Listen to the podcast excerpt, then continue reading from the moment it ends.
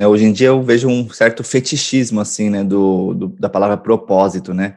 E eu me via nisso também, né? O meu propósito é minha missão, eu tenho que atingir tal coisa, eu tenho que. E assim, o propósito acaba sendo sempre uma coisa externa, futura, e não um processo, né?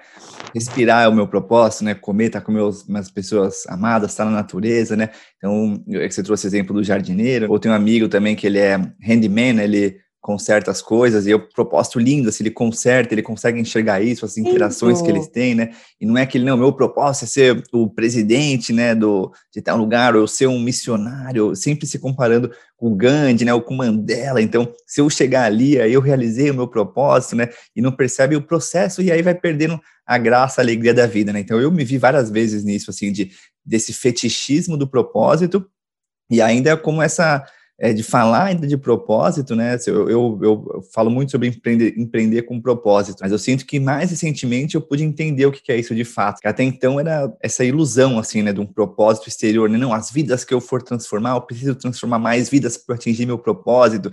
E eu via muito isso no Vale do Silício, assim, uma ilusão, assim, um auto-engano, é, não sei se proposital ou não, né? Mas aqui, nessa empresa está aqui para mudar o mundo. E aí fazer um, é, era uma ferramenta. Fazer impacto. É, criar impacto, né? Eu preciso maximizar o impacto, né?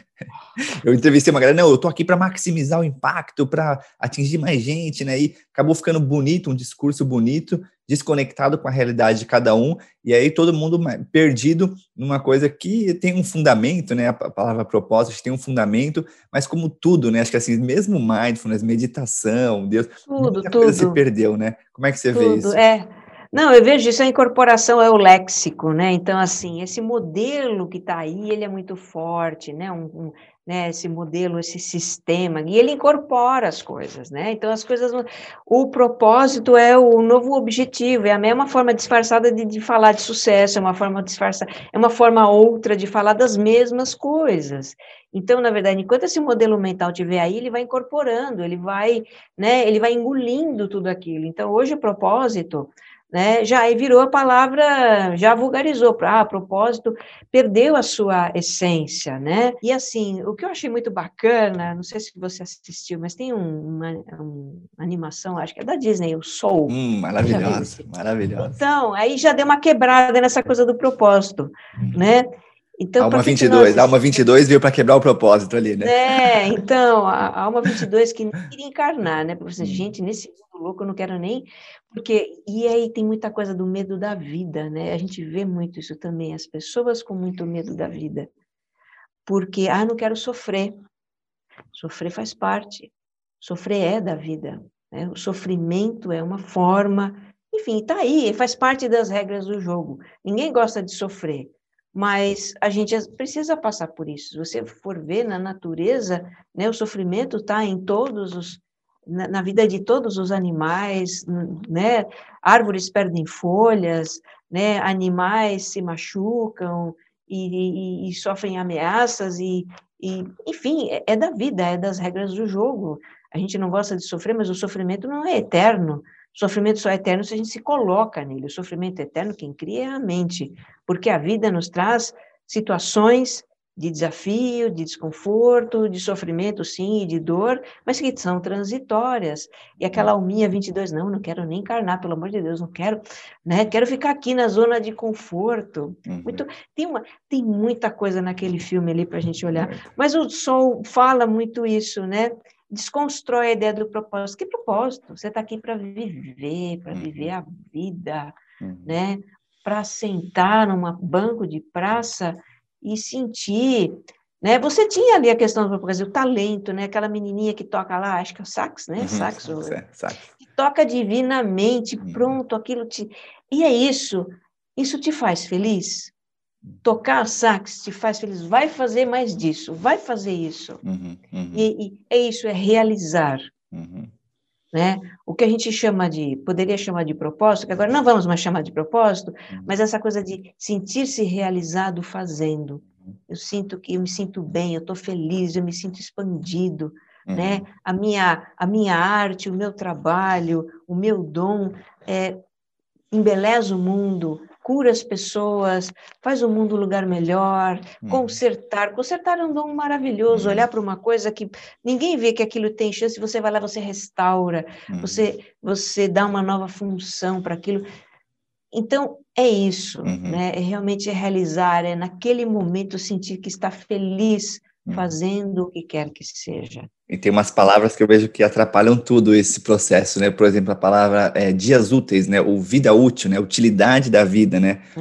Ou assim, eu, eu, viajando para outros lugares, né? Recursos humanos, né? Como se os humanos fossem recursos, né? Meios para o seu fim. Recursos naturais, né? Natura... Então, assim, as palavras confundem, né? Eu vejo que dias úteis, vida, vida útil. Me lembrei de uma frase do Einstein também, que ele fala assim, existem duas formas de você ver a vida, né? Que não existem milagres ou que tudo é um milagre. Acho que me remete a isso também, né? De pô, um processo, né? Esses processos, a gente está sempre buscando essa euforia, talvez, né? Esse sair, né? De é, eu fora, né? É, o, um episódio que eu fiz com o Fernando Belato sobre artes marciais, ele tá falando assim, a euforia é isso, é eu fora, né? E a gente fica nessa, nesse fora, nesse e não valoriza os pequenos, o banco da praça que você falou, é uma perda de tempo, né? Uma perda de tempo útil, né? E não é porque tem essa ideia, né, de que eu estou aqui para construir, para acumular, ou para causar impacto, ou para servir, ou para e tudo isso é parte de alguma maneira, né? Mas acho que a gente acaba se confundindo nas palavras, nas expectativas que a gente falou muito no começo.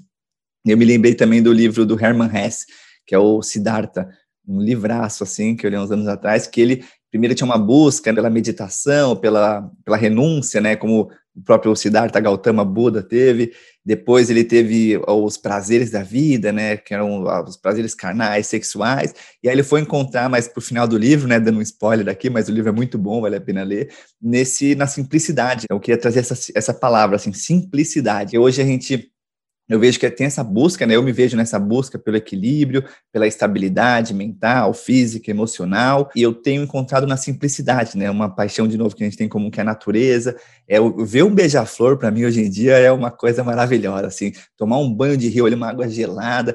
Então as, essas coisas simples estão me trazendo muito mais felicidade do que era um, um jantar caro num restaurante chique em São Paulo que eu ia e que era o meu objetivo naquela época, porque aquilo eu marcava a caixinha assim do da felicidade. Então, ressignificar as coisas pelo olhar da simplicidade, para mim tem me feito bastante sentido. Assim, não não estou pregando a pobreza ou ah, não, tem que ser, pô, não, é diferente, né? Eu acho que não tem pobreza e simplicidade são coisas diferentes, né? A simplicidade Quanto menos você tem, menos você tem a carregar. Eu aprendi isso nas viagens, né? Viajar leve é a melhor coisa que tem, mas também leve de emoções, de rancores, de ressentimentos, né? De, dessa busca, desse fazer, fazer, fazer. A vida simples é, na verdade, ela está em nós, né? Eu acho que na medida em que a gente se permite realmente curtir, curtir o momento, ver um, parar para ver o beija-flor, né? Que é uma coisa aqui em casa, aqui tem um também tão pequenininhos, eles são tão minúsculos, às vezes eles aparecem. Nossa, aquele momento é mágico, né? Você vê, olha, que é muito rápido, não é? Isso está em nós, né? A simplicidade está em nós e, e, e, realmente eu acho que a gente começa a, a viver essa dimensão do mais simples, nos trazendo para dentro. A meditação é, né, é a forma como a gente como a gente começa a praticar isso, porque estamos sempre vivendo para fora, para os outros, para os grandes objetivos, para o mundo, para as coisas do externo que nos envolvem e que são né, inesgotáveis, então aquilo não cessa nunca, não para nunca, não acaba nunca. Quanto mais você faz, mais você quer fazer, a gente precisa aprender a sair disso. Né? Então, vir para o centro, eu falo para o centro do turbilhão, o centro do turbilhão é um lugar onde nada acontece, né? Não move, não tem nem vento, né? O olho do furacão, às vezes a gente acha, a gente usa essa expressão como é aquele lugar, o pior lugar do furacão. Não, não é. O olho do furacão, o centro, é onde nada se move, é onde tudo está em paz, em calma. Então a gente precisa, eu, eu vejo a meditação dessa forma. A meditação é um movimento de se trazer para o centro, para o nosso centro, onde existe paz, onde é aqui agora, aqui agora, né? Tá tudo quieto, tá em paz, eu tô aqui.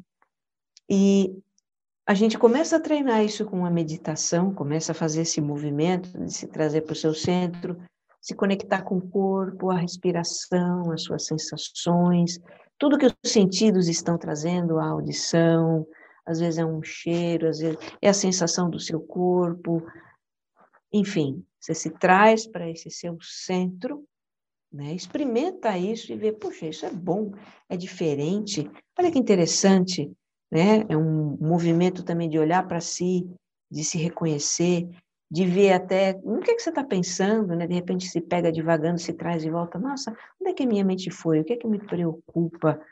É, o que está se passando comigo agora? E esse movimento da meditação de estar no aqui agora, ele começa né, acontecer também na vida. Quer dizer, eu não preciso estar sentado em posição de lótus, nada disso, né, para me trazer para o meu centro. Eu posso me trazer para o meu centro a qualquer momento, quando eu né, vou lá brincar com o meu cachorro, quando eu né, olho para uma flor, ou quando eu estou tomando um café delicioso. Isso são momentos né, de estar no aqui e agora. Isso vai nos conectando com essa vida simples.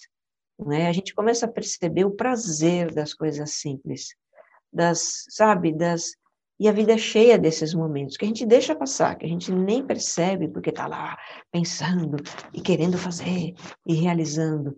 E então isso é uma coisa muito preciosa da meditação, nos trazer para essa vida mais simples do aqui e agora, né, para as coisas boas. Às vezes também se traz um momento de sofrimento, né, se conecta com eu estou em dor, eu estou sofrendo, é, também faz parte né, de se trazer e olhar para aquilo e poder né, se pacificar naquele momento, fazer aquilo que é preciso fazer, o que a gente pode pra fazer para melhorar o nosso sofrimento.